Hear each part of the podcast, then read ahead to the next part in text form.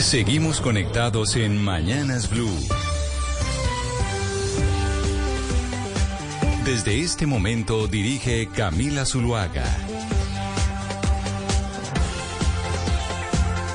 Son las 12 del día, 15 minutos. Hacemos una pausa del fútbol para que lleguen las noticias más importantes de Colombia y del mundo, pero también para recordar que estamos en Navidad, don Gonzalo Lázari, para ponerle un poco de música a los oyentes. Hoy viernes, gracias a Dios es viernes, pero además viernes del mes más lindo y feliz del año. Y por eso, Camila, le voy a traer tal vez la canción más importante de Navidad, no solo en los Estados Unidos, sino en todo el mundo. Le doy un datico. Por esta canción, Camila, la señora Mariah Carey se ha embolsillado 70 millones de dólares desde el año 1994 al año 2021. 70 millones de dólares únicamente por esta canción que yo sé que a usted le gusta.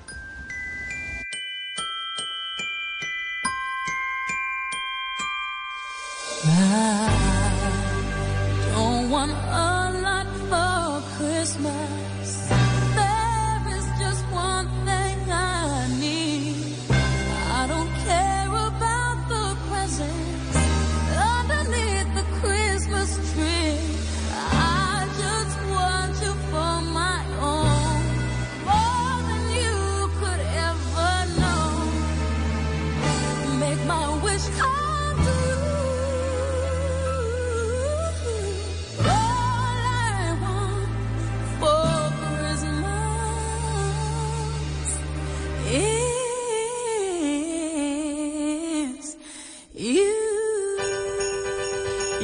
Señores, diciembre, época de Navidad, de regalos, de buñuelos, de felicidad, pero también época de firmar contratos y de renovar contratos para el próximo año. Y por eso, Santiago Rincón, usted nos habló más temprano de un contrato que se firmó nuevamente entre la Casa de Nariño y RTBC para un programa de televisión del eh, presidente Gustavo Petro.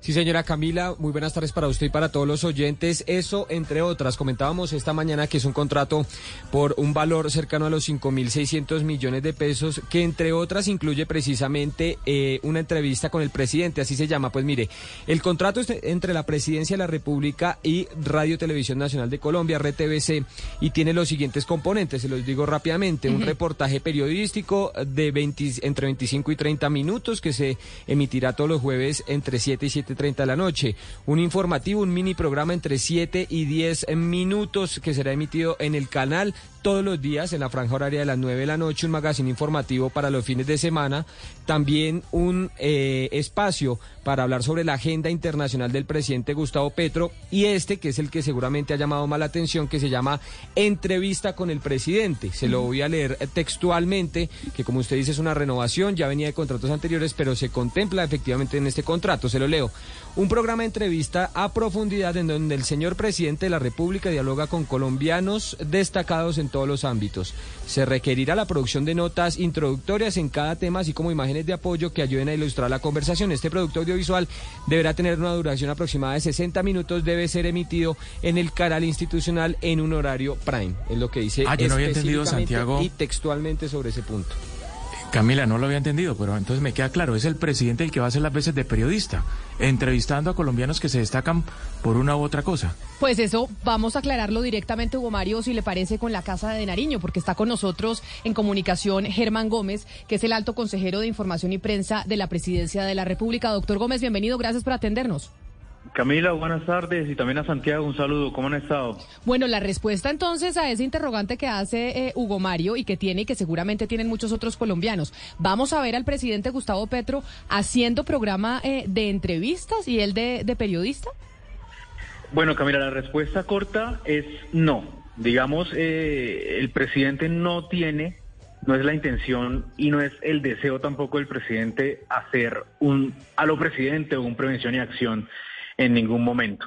Eh, el contrato del que del, en cuestión, digamos, es un contrato que ha venido teniendo la presidencia de la República desde el año 2014 con el presidente Juan Manuel Santos y se trata, eh, digamos, a grandes rasgos de los productos que contrata la presidencia de la República eh, para hacer la divulgación de la gestión del presidente y también la operación de la Consejería de Información y Prensa eh, que tiene entre la misionalidad poder informar a los colombianos y a la ciudadanía qué hace el presidente, cómo es la gestión del gobierno en general de la presidencia de la República. Pero entonces, señor Gómez, para ser claros, acá no estamos frente a la imitación, y discúlpeme eh, la palabra, de lo que han hecho otros mandatarios latinoamericanos de tener un programa de televisión eh, directamente en, eh, en prime time y en los canales públicos. Simplemente es un contrato que se está renovando y que existe entre Presidencia de la República y RTBC desde la época de Juan Manuel Santos. Acá no vamos a tener al, al presidente Petro con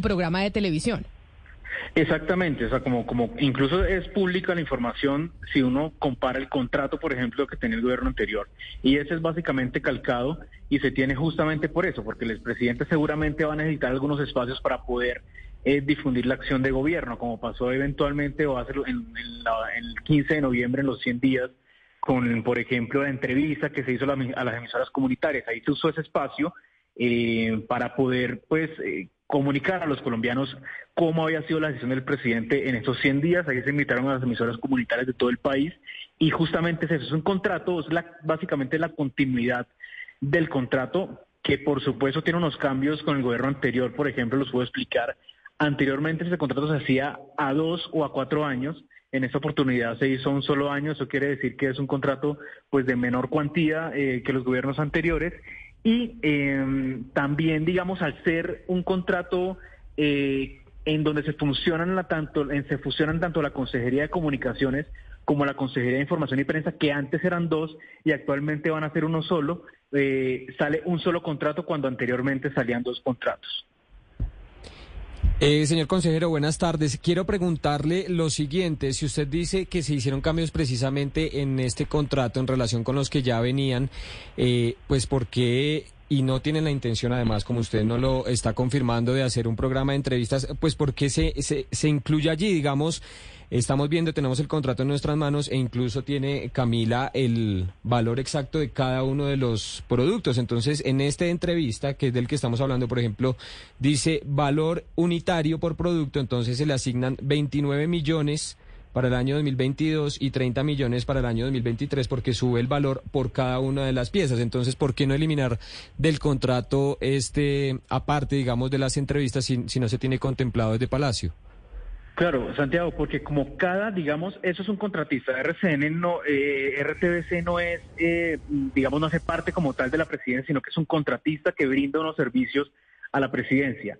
Al ser eso, pues la presidencia debe tener claro cuáles son, digamos, los espacios o los productos que va a entregar RTBC, porque eso tiene que ir con un supervisor que va, eh, de alguna manera, haciendo un check de lo que se va haciendo. Por eso se define. En un ejemplo muy práctico, eh, y espero que quede muy claro, es como cuando uno, uno no puede contratar de alguna manera hacer un edificio. No, tú no contratas a alguien para hacer un edificio, tienes que definir en un contrato qué parte del edificio se va a hacer. Entonces, eso es un poquito más explica, eh, para explicar esa, la razón de ese contrato. Si bien eh, en la general lo que se entiende es que el contrato tiene la operación de la, de la Consejería de Información y Prensa y la cobertura del presidente, tú debes definir específicamente qué productos va a entregar RTBC o qué productos tiene eh, habilitados RTBC para poder entregar a la presidencia de la República. Ahora, eso no necesariamente implica que es que el presidente va a salir todos los días a, a, una entrevista, digamos, por los medios públicos, pero sí está esa posibilidad. Eso pasa actualmente cuando el presidente, por ejemplo, hace una, eh, una intervención pública eh, justamente a través de este contrato estamos habilitados con la presidencia para poder informar a los colombianos y transmitir a los colombianos ese discurso del presidente. Así pasa también con lo que se envía a los medios de comunicación y que ustedes, por ejemplo, reciben a diario. A diario la presidencia de la República le envía a los medios de comunicación y para que lo sepan también todos los colombianos, el resumen, por ejemplo, de la agenda del presidente. A los medios de, de televisión se le envían las imágenes de la agenda del presidente, a los de radio se le envía el audio de la, de la agenda del presidente, a la prensa se le envía fotografías, comunicados de prensa de la agenda del presidente. Todos esos, todos esos contenidos se hacen a través de ese contrato que estamos hablando. Eh, sí, señor Gómez, para entrar un poco más en detalle, y bueno, eso que usted dice de la agenda, por ejemplo, hoy estamos pendientes de, por ejemplo, en Medellín estamos pendientes, Camila, de dónde está el presidente Petro, porque no hemos podido saber, sabemos que está en Medellín, pero no dónde estamos pendientes No, de esa agenda que nos dice usted. Sí, el presidente está en Sí. Bogotá en este momento y, y bueno, como se comunicó también a los periodistas que cubren al presidente desde temprano y comunicó la jefa de gabinete, pues ha, ha estado un poco indispuesto, espera retomar la agenda esta misma tarde eh, y estamos a la espera, pero el presidente ya aterrizó en Bogotá hasta mañana. Ah, bueno, ah, bueno, muy bien que nos confirme que ya está en Bogotá. Señor Gómez, estos contenidos de este programa vamos un poco al detalle. Esos contenidos, ¿quién va a decidir sobre ese espacio? ¿Cómo se va a hacer la curaduría de lo que se va a ver en ese espacio? Pero Ana Cristina, eh, y ahí me, y frente a esa pregunta y lo que decía Germán, es que no hay programa de televisión. O sea, no va a haber programa de televisión. Según lo que entiendo, Germán, corríjame usted, se está haciendo el contrato con RTBC porque se tiene que renovar ese contrato en caso de que se necesite hacer algún tipo de transmisión de presidencia de la República. No es que vayamos a tener programa de televisión, que me parece importante seguir aclarándolo porque, según entiendo, Ana Cristina, usted sigue comprendiendo, como seguramente muchos eh, oyentes, que sí hay programa. No, yo lo que entiendo es que hay un espacio, un espacio que no necesariamente es un programa, sino un espacio que ellos deciden cuándo se usa ese espacio. Pero precisamente la pregunta es, ese espacio, si no es un programa, es un espacio que en cualquier momento se decide cuál es la curaduría, quién, quién decide cuándo tenemos ese espacio y cuándo no. Listo, entonces vamos, vamos ahí como por partes, digamos, la, Consejería de Información, eh, pues obviamente tiene un equipo de periodistas que incluso algunos están a través de RTBC. Eh, hoy si uno entra al canal de YouTube de la presidencia, ya hemos hecho algunos de esos contenidos, incluso con el contrato del gobierno anterior que justamente se acabó ayer. Por, por eso este contrato, digamos, eh, sale hoy, porque si no hay una continuidad de ese contrato, en la práctica yo no tendría hoy una cámara ni una ni un fotógrafo para poder cubrir la agenda del presidente y poder informar a los colombianos de qué está haciendo el presidente.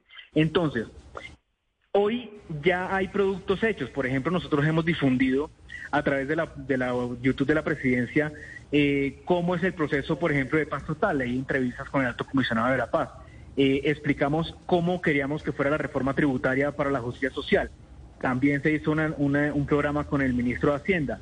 Eh, recientemente explicamos cómo sería el servicio social militar. También se hizo un programa explicando con el Ministerio de Defensa cómo sería esa propuesta del presidente. Entonces, esos espacios, digamos, ya se han hecho eh, eh, y ya se han divulgado también a través de, digamos, de las, de las de los canales disponibles de la presidencia que por supuesto no nos generan ningún costo porque justamente son de la presidencia de la República.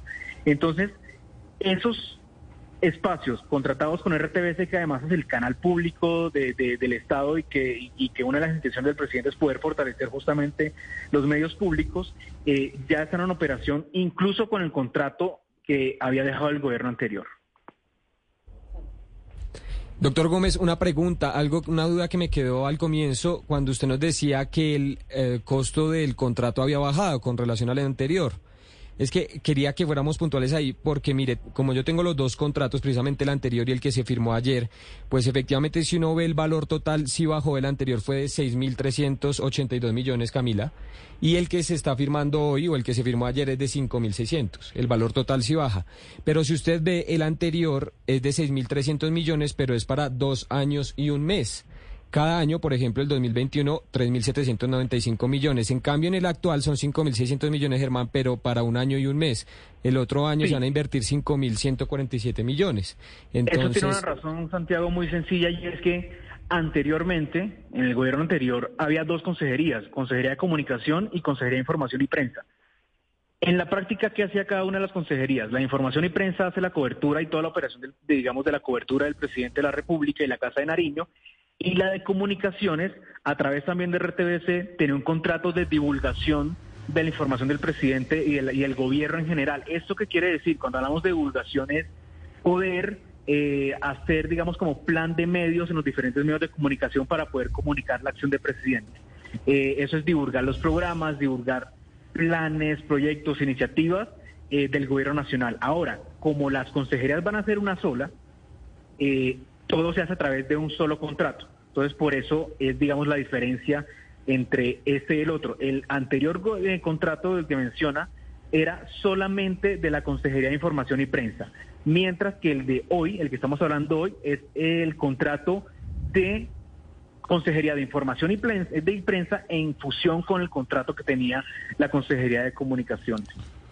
Claro, pero don Germán, ahí me queda una duda. Usted mencionaba que eh, eh, RTBC es un espacio público, pero el hecho de que sea un espacio público no significa que sea un espacio gubernamental o para el gobierno. Es el canal del Estado. La pregunta es por qué el gobierno utiliza un espacio en el canal del Estado, que es de todos los colombianos y no de un solo gobierno, cuando ustedes ya tienen diferentes canales comunicacionales a través de la, de la Internet.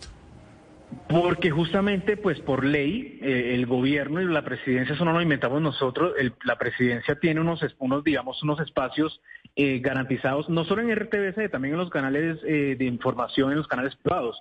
Por ejemplo, a través de la Comisión Nacional de Regulación de Comunicaciones hay unos espacios que son llamados los cívicos, a través de los que son no solamente la presidencia, sino otras entidades del gobierno pueden hacer una difusión del gobierno. Pero eso ya, digamos, no está contemplado en este contrato, sino que esos son unos espacios que por ley le corresponden a las agen- al, digamos, al Estado, a los diferentes ministerios.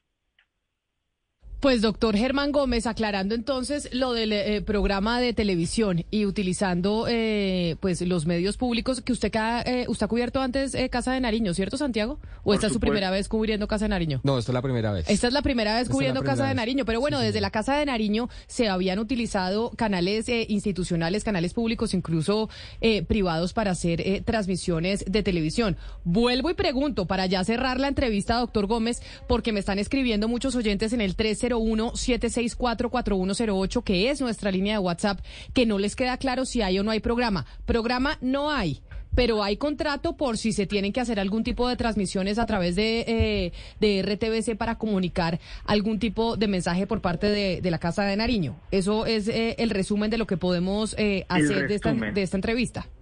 Exactamente. No es la intención ni del gobierno ni del presidente Gustavo Petro hacer ningún programa estilo a lo presidente ni ningún programa estilo prevención y acción. Simplemente es la continuación de un contrato que viene de gobiernos anteriores que justamente eh, se utiliza para la difusión eh, de lo de la gestión del presidente de la República. Pues doctor Germán Gómez, alto consejero para las comunicaciones, mil gracias por estar con nosotros hoy aquí en Mañanas Blue haciendo eh, claridad a esa renovación eh, de contrato de que nos enteramos desde muy temprano aquí gracias a Santiago Rincón. Muchas gracias a ustedes, Camila Santiago de Blue Radio, por el espacio. Un saludo muy especial. 12 del día, 32 minutos. Ana Cristina, decirle a nuestros colegas de Medellín que no, que el presidente Gustavo Petro ya está en Bogotá. Sí, pues eh, a ver Camila, le cuento que los colegas del servicio informativo estuvieron en cinco hospitales a ver dónde había, eh, los cinco pri- principales hospitales de la ciudad, a ver si había consultado el, presidente Petro por esa virosis que tiene y no, fueron a dos hoteles, al Hotel Intercontinental y al DAN y vieron que no, sí, sí supieron que esta mañana pues eh, estaba en Medellín, pero estaba la alerta en lo que se llama el aeropuerto alterno en José María Córdoba a la espera de que se fuera el presidente y hasta el momento no habían avisado nada, pero bueno, dice el señor Gómez que no es un comunicado oficial, pero pues el señor Gómez es un funcionario de la presidencia Petro que está en Bogotá. Entonces, pues tomamos eso como la información sobre dónde está el presidente Petro a esta hora, porque pues hasta ahora no había eh, habido comunicado oficial de que él ya hubiera viajado a Bogotá. Lo que nos dijo el, el consejero de, de comunicaciones es que estaba un poco indispuesto y que así se le había informado a aquellos eh, periodistas que cubren Palacio. Bueno, pero vámonos a ir a Qatar. ¿Hacemos? Vámonos con la hora y nos vamos para Qatar porque Sebastián nos tiene un invitado muy especial. Hablemos claro. Las cosas a medias no funcionan. ¿Acaso le pondrías a tu niño medio casco para andar en bici? Hmm, ¿será seguro? ¿O usarías solo medio paraguas para la lluvia? Pues no. ¿Pagarías por medio corte de pelo? ¿Y este lado qué? No hagas las cosas a medias, y menos para protegerte del COVID. Mantente al día con tus vacunas y refuerzos. Visita myturn.ca.gov. Un mensaje del Departamento de Salud Pública de California. Son las 12 del día, 33 minutos. Bienvenidos al vuelo de... Finding the right person for the job isn't easy. Just ask someone who hired their personal trainer as a caterer. All right, folks, let's keep this line moving. You there with the tongs. Picking up one Duchess potato at a time will not cut it at my catering table. Drop and give me 50. But if you've got an insurance question, you can always count on your local Geico agent. They can bundle your policies, which could save you hundreds. Okay, this is what we call the wild mushroom and asparagus dip, dip, and press. Come on, let's get those plates above your heads. For expert help with all your insurance needs, visit geico.com slash local today. Colombia está al aire.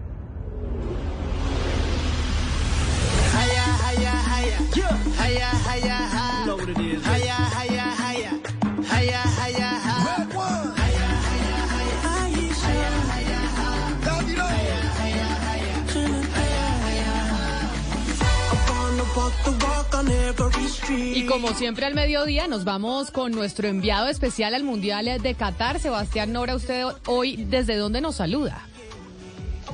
Camila, muy buenas noches. Acá 8 y 34 en Doha, en un lugar muy bonito, está la bahía, ah, bahía de Doha. Eh, una construcción espectacular diseñada, por supuesto, para el Mundial, enfrente del Club de Yates, donde, bueno, muchos de los millonarios y magnates tienen sus juguetes acuáticos, sus yates, a mano derecha, y usted puede ver ahí atrás una rueda de Chicago que, que hace parte eh, de un, eh, una zona de diversión, de parque de diversiones. Y bueno, eh, tristes un poco porque del, grupo suramericano nos quedamos solamente con dos balas, con Argentina y con Brasil. Uruguay hizo la tarea y quedó eliminada. Pero ya se acabó, Camila, pues la primera ronda, ¿no? Lo, lo, mañana dicen empieza el Mundial de verdad y mañana empieza nuestro primer eh, suramericano que es eh, Argentina contra Australia. Yo sé que usted tiene animadversión argentina, pero espero que le esté haciendo lugar a Argentina mañana. No le tengo animadversión a Argentina, ni más faltaba. Lo que pasa es que me sorprende esta mesimanía. Yo lo que soy es en contra de la mesimanía, eh, porque usted sabe que yo soy del otro lado. Yo soy de, de cristiano, entonces me voy más por Portugal, pero no, claro que le hacemos fuerza a los argentinos y además que, pues, como son de, de buenas, ¿no? Les tocó fácil porque contra Australia, pues, casi, casi que tenemos garantizada la polla, Sebastián. Sí, Australia, que la diferencia, por ejemplo, entre planteles, eh, si uno coge lo- los jugadores y le pone su valor de mercado, Camila, la- eh, los octavos de final más desiguales es ese, Argentina-Australia. Yo creo que mañana todo el mundo, por convicción o por apuesta, le va a Argentina. Pero también otro partido importante, Camila, que es el primero de los octavos de final a primera hora, 10 de la mañana colombiana, para que ustedes estén pendientes. Estados Unidos contra Holanda, yo me resisto a decirle Países Bajos, un partido muy lindo. Y quiero, quiero presentarles a un personaje que ya lo tenemos en línea, pero le quiero dar un contexto. Hay, hay, hay personas que se quejan que dicen, oiga, es que los jugadores de hoy eh, se la pasan pensando en sus peinados, en las mujeres, en Instagram. Y bueno, es un poco eh, el, ambiente de hoy. Los jugadores jóvenes son así. Entonces los peluqueados, Camila, eh, que se hacen los jugadores realmente son importantes y muchos de ellos tienen sus barberos profesionales. Pues hay un barbero que es el barbero oficial de la, de la delegación de la selección de los Estados Unidos, que es colombiano. Le arrancó hace años su carrera eh, eh, en Antioquia, ha ido escalando, ha ganado premios y hoy es el barbero de confianza de muchos jugadores de élite del mundo, pero es parte de la delegación de Estados Unidos y en este momento, pues como todos los jugadores de Estados Unidos se encuentra concentrado en el hotel, listo mañana para el partido. Quiero saludar hasta ahora y darle la bienvenida a a Sebastián Morales Cortés, barbero del equipo de los Estados Unidos. Sebastián. Eh, Sebas y Camila, hola, ¿cómo están? Un saludo. Ah, o sea, es que están entre tocayos, son eh, Sebastián, eh, están Sí. entre tocayos, Sebastián Morales. Y usted, Sebastián eh, Nora, le ha dicho a Sebastián Morales que le haga algún tipo de diseño en su pelo y en su barba o no se ha atrevido a decirle al tocayo que le haga algo? No, todavía no, porque además usted sabe las concentraciones de los equipos son, son búnkeres, son infranqueables. Eh, acá entre nos yo, yo le pues, quería hacer la entrevista personal con Sebastián. Me dijo, yo te recibiría de mil amores y te hacía el peluqueo gratis, pero, pero no se puede más. mañana juegan, ma- mañana Camila juegan contra Holanda, entonces realmente las elecciones son búnkers. Eh, entonces, bueno, la próxima vez queda, lo invitamos a Bogotá al estudio y nos peluquea a todos, eh, si- pues si es posible, Tocayo. Bueno, pero podemos hacer algo, pues, si Estados Unidos clasifica, te espero acá, el, puede ser el mismo domingo, para hacerte el corte. Ah, bueno, tiene que hacerle. Sebastián. Yo veré a ver qué se hace. Pero bueno, ¿cuál es el cuál es el jugador de la selección de fútbol de los Estados Unidos que es más exigente y que se y que se peluquea, digámoslo así, más seguido? Porque uno sí ve que hay unos jugadores, sobre todo por ejemplo en Brasil, los ve que siempre salen con un peinado distinto y se vuelve parte como de la de la indumentaria de, de los partidos. En Estados Unidos, ¿quién es el más exigente? Bueno, en, en Estados, acá en, Estados Unidos, yo creo que McKenny, pero no es, no es exigente, sino que él de pronto sí, puede, sí pide como cortes un poco más eh, llamativos y eso, pero que están pues como en, en nuestro alcance, digamos que los podemos realizar. Tuve experiencias, ahorita no solo estoy con Estados Unidos, sino que eh, hemos tenido pues un permiso especial para atender a otros amigos selecciones. Eh, estuve con Costa Rica, con Ecuador, eh, nada más ayer estuve con Argentina y me llamó mucho la atención porque en cada selección eh, como que la actitud de las personas es muy diferente y en cuestión de gustos es muy diferente. ¿Cuál es la diferencia entonces entre el gusto, lo que busca la un argentino, por ejemplo, futbolista, a un estadounidense? Bueno, Argentina tiene su barbero también, pero me llamaron para una misión especial. Lo que pasa es que ellos internamente hicieron una, una apuesta y la perdieron, así que quería, o sea, le- como, como perdieron, les tocó hacerse colores, diseños, cosas estrambóticas. Ya lo vamos a ver en el juego, yo creo que de mañana. Entonces esa fue la misión. No era lo que ellos quisieran, sino lo que los otros compañeros quisieran. Entonces, eh, esa fue la misión con Argentina. Ellos no exigían, nos toca. Eh, pero con Ecuador, por decir, los chicos sí eran un poquitico como más de detalles, ¿no? Que acá me gusta así, que eh, púleme acá, que arréglame acá. Eh, yo creo que así serían los colombianos también, así somos los colombianos un poquito. Toca yo, eh, bueno, me, me disculpo la confianza al aire, pero yo sí quiero entender, me parece interesante para los oyentes, realmente esa relación de confianza, porque es un fenómeno mundial de los barberos, de los estilistas con los jugadores de fútbol. Hay una cantidad de jugadores que repostean eh, fotos con sus jugadores, eh, son, son amigos. ¿Por qué? Porque para un jugador hoy en día de la elite eh, el barbero es, es tan cercano, tan íntimo. ¿Por qué se da así? Bueno, eh, para explicarte esto o explicarles esto, pasó algo, nos pasó algo a mi compañero y a mi antier, y fue que el técnico de la selección de Estados Unidos se nos acercó en la mañana y nos dijo, los felicito porque están haciendo un trabajo muy bueno y no estoy hablando precisamente de los cortes de cabello. Eh, a nosotros nos ubicaron en la zona de recreación de ellos, donde ellos pasan todo el día. O sea, ellos tienen acá billar, tienen tenis de mesa, tienen eh, demasiados juegos, una pantalla gigante, pero ahí mismo, en ese mismo lugar, nos instalaron la barbería a nosotros. Y la misión de nosotros no es solo recortar, sino también hablar con ellos, como que cambiarles la mentalidad de, de presión o de, de muchas cosas que, que, los, que puede ser monótono para ellos. Y nos dieron a entender, o el técnico nos dio a entender, que si ellos se ven bien, que si ellos están bien recortados y tienen una relación, digamos, con alguien externo, eh, ellos se van a sentir mejor. Entonces, si te recortas bien, te ves bien, te vas a sentir bien y vas a jugar bien. Eh, lo digo porque ya los mismos jugadores también nos lo dejaron saber, entonces sabes que son cientos de cámaras que están persiguiendo a un solo jugador en una cancha. Eh, Óigame, Sebastián, y pues lo que percibo un poco es que usted puede alcanzar a ser eh, una especie de asesor de imagen. Em, cuénteme un poco qué es como lo más estrambótico que le han pedido que haga usted y si lo hizo, si le asesoró que hiciera otra cosa al, jugador. Bueno, en cuanto al Mundial, sí, ayer, ayer nos pasó, eh, fue en cuanto a la apuesta. Eh, ellos, como no tienen idea de lo que es, digamos, un corte de cabello, decían, no, pues a mí me tocó pintarme un mechón acá, píntelo amarillo. Yo le dije, no, aprovechemos ese espacio, fue al arquero, yo se lo hice al arquero de Argentina, eh, yo le dije, no, pues aprovechemos ese espacio que vamos a, pintar y hagamos la bandera de, de Argentina para que se viera mejor. Entonces ahí, pues como tú dices, fue una asesoría de imagen y no un parche amarillo como ellos lo imaginaban.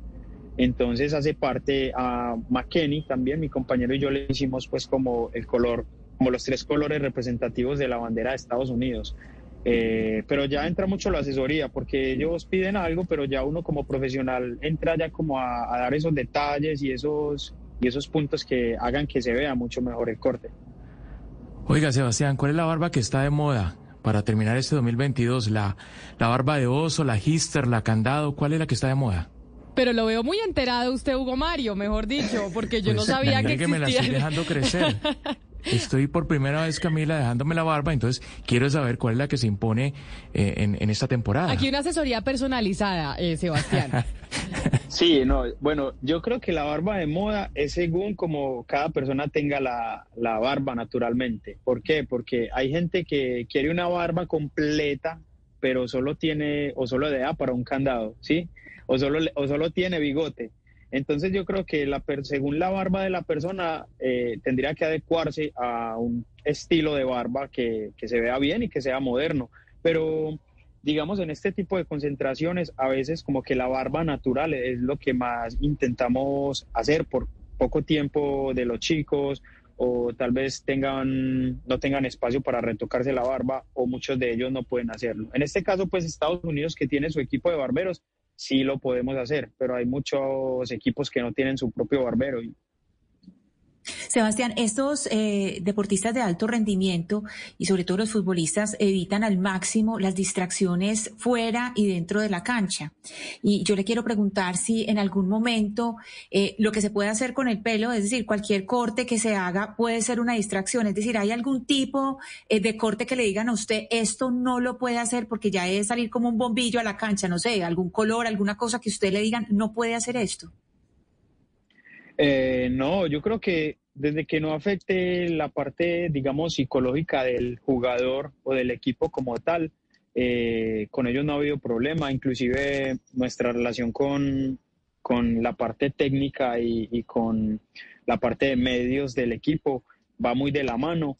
Y no, antes yo creo que los colores que hicimos de, de a ha sido el color o ha sido el corte de cabello yo creo que más exótico del mundial y para nada, o sea, las redes sociales estallaron con, ese, con esos colores y acá en Qatar inclusive ya he visto pelucas todas negras y con esos tres colores. Entonces muchos hinchas de, de la selección de Estados Unidos están yendo con pelucas exactamente igual al trabajo que nosotros hicimos. Pero, pero mire, Sebastián, ahora quiero hablar es de usted. ¿Cómo termina un colombiano trabajando con la selección de los Estados Unidos y siendo el barbero de la selección de Estados Unidos para el Mundial de Qatar. Yo me imagino que este debe ser el sueño de muchos, de, muchos que se dedican a lo que usted se dedica, ya sea acompañar a la selección de Estados Unidos o la de Argentina o a la de Países Bajos o a cualquier selección. ¿Cómo termina usted ahí? Usted tiene una peluquería, usted una barbería, no, no una peluquería, sino una barbería. ¿Usted cómo llega a esta selección?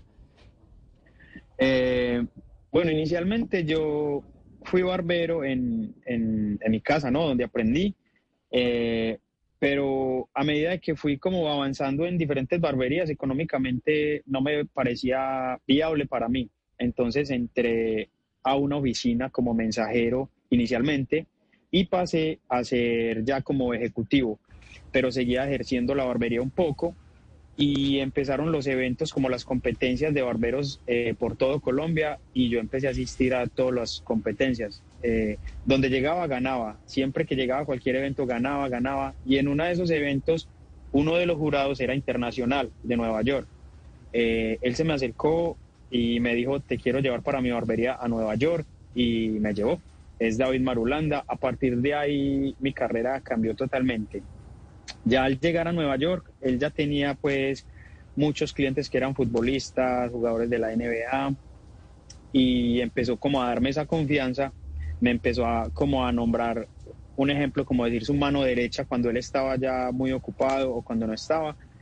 Y por medio del arquero del New York City que fue convocado a la final de la Copa Oro que se jugó en Las Vegas contra México, eh, nos fuimos, le dijimos al arquero, Sean, mm, queremos ir. Resulta que David Marulanda tuvo un sueño que iba, íbamos a recortarlos y que quedábamos campeones. Y Sean dijo, no, pues vamos, yo les pago los tiquetes, les pago el hotel, pero vamos al escondido. La selección no saben que, usted, que ustedes van. Y recortamos como ocho personas y dentro de esas personas me tocó recortar a mí al director logístico y de médicos y yo no sabíamos quién era. Yo pensábamos que era un jugador pero nosotros ese día llegamos uniformados, con logo de, la selección, con tapabocas, guantes, eh, y a él le encantó eso. Así que desde ahí nos dijo, listo muchachos, ya no, no quiero que vengan como al escondido ni eso, sino que voy a empezar a vincularlos ya con la selección. Y desde ahí ya viajamos eh, por, todo, por todos los países que la selección esté.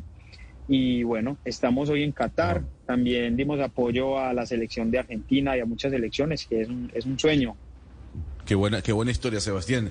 Pero hay quienes, eh, sobre todo los aficionados más conservadores, dicen que esto de la estética es pura pendejada, ¿no? De manera clara y directa, que el jugador de fútbol se tiene que enfocar a jugar fútbol, no a cortarse el cabello o el pelo, como le dicen algunos, y verse como un modelo. ¿Qué le responde usted a ese fanático conservador?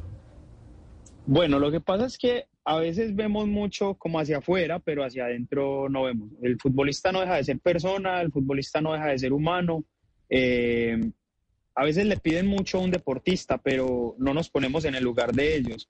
Eh, y yo sé que si a uno lo invitan a una fiesta, a una reunión, lo primero que uno quiere ir es a recortarse o ir a buscar una buena ropa de vestir y hace parte. Si tú llegas mal vestido a una fiesta, te vas a sentir mal, tú te vas a complejar, no, no vas como a actuar igual. Eh, así que el corte de cabello hace parte de, la imagen. Eh, estamos en un tiempo en el que la imagen hace parte pues de, de nuestra presentación y de nuestro, digamos, como nuestra, nuestro modo de vivir. Y yo creo que ahorita como las chicas, eso, eso es, es algo muy bueno que hacen las mujeres y es que siempre están impecables, el hombre también se puede ver impecable y no se puede criticar esto. Sebastián, si digamos que el compañero nosotros, si Hugo Mario estuviera en Nueva York, donde usted tiene eh, su barbería, si él está en Nueva York y quiere hacerse un corte con usted y va allá, si va a la barbería, ¿cuánto sería el, el, el pues el, el, costo de ir a, a un corte y cuánto sería si es un domicilio, si usted hace domicilios? Ok, bueno, en este caso, por ser Hugo, ya somos amigos, no, Hugo, vaya, yo le hago el corte y almorzamos. Pero un ejemplo, va un cliente, etcétera, cualquier cliente a la barbería y el corte está cobrando, el corte está costando 80 dólares.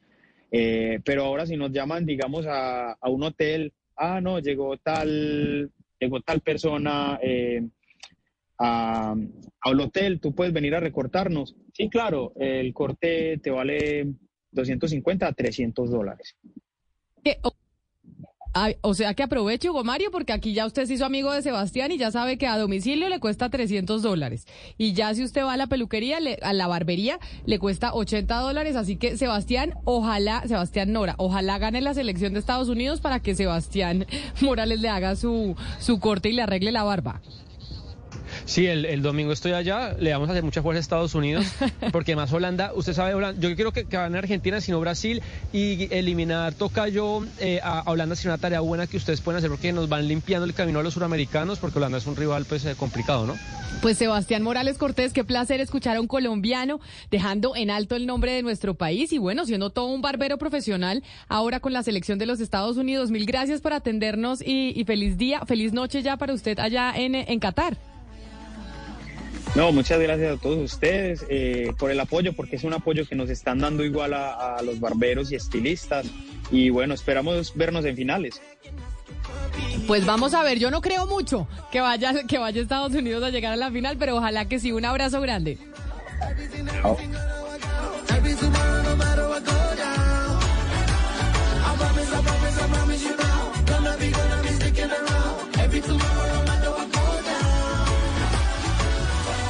Bueno, y de Qatar, don Gonzalo Lázaro, y vámonos con nueva, nuevamente con música de Navidad. Ya estamos eh, listos para el partido. Sebastián, ¿qué partido hay hoy? ¿Se enfrentan eh, Brasil contra quién? Ahorita más tarde en una hora juega Brasil contra Camerún y Suiza contra Serbia. Eh, Brasil sería número uno, el grupo casi seguro tendría que perder 2-0 y Suiza ganar 2-0 para que Brasil sea segundo, pero casi seguro quedará primero de su grupo Camila. Y ya eh, a las 12 de la noche hora de Qatar, pues se cierra la primera fase y mañana, como lo dijimos ahorita, pues arranca ya los octavos de final. Y a estar pendientes de los peluqueados de los eh, jugadores de la selección argentina, porque un colombiano fue el encargado de hacerles pues esas cosas que se hacen en la cabeza y cómo se pintan y demás. Así que vamos a estar pendiente también de los, de los peinados. Don Gonzalo Lázaro, y bueno, canciones de Navidad, porque solo hemos puesto una y ya estamos en diciembre. Pero por favor, Camila, y este es un clásico. Eh, forma parte de un álbum que fue publicado hace 52 años y la canción nunca va a pasar de moda. Aquí está el maestro Willy Colón junto con Héctor Lavoe de su álbum Asalto Navideño, Aires de Navidad.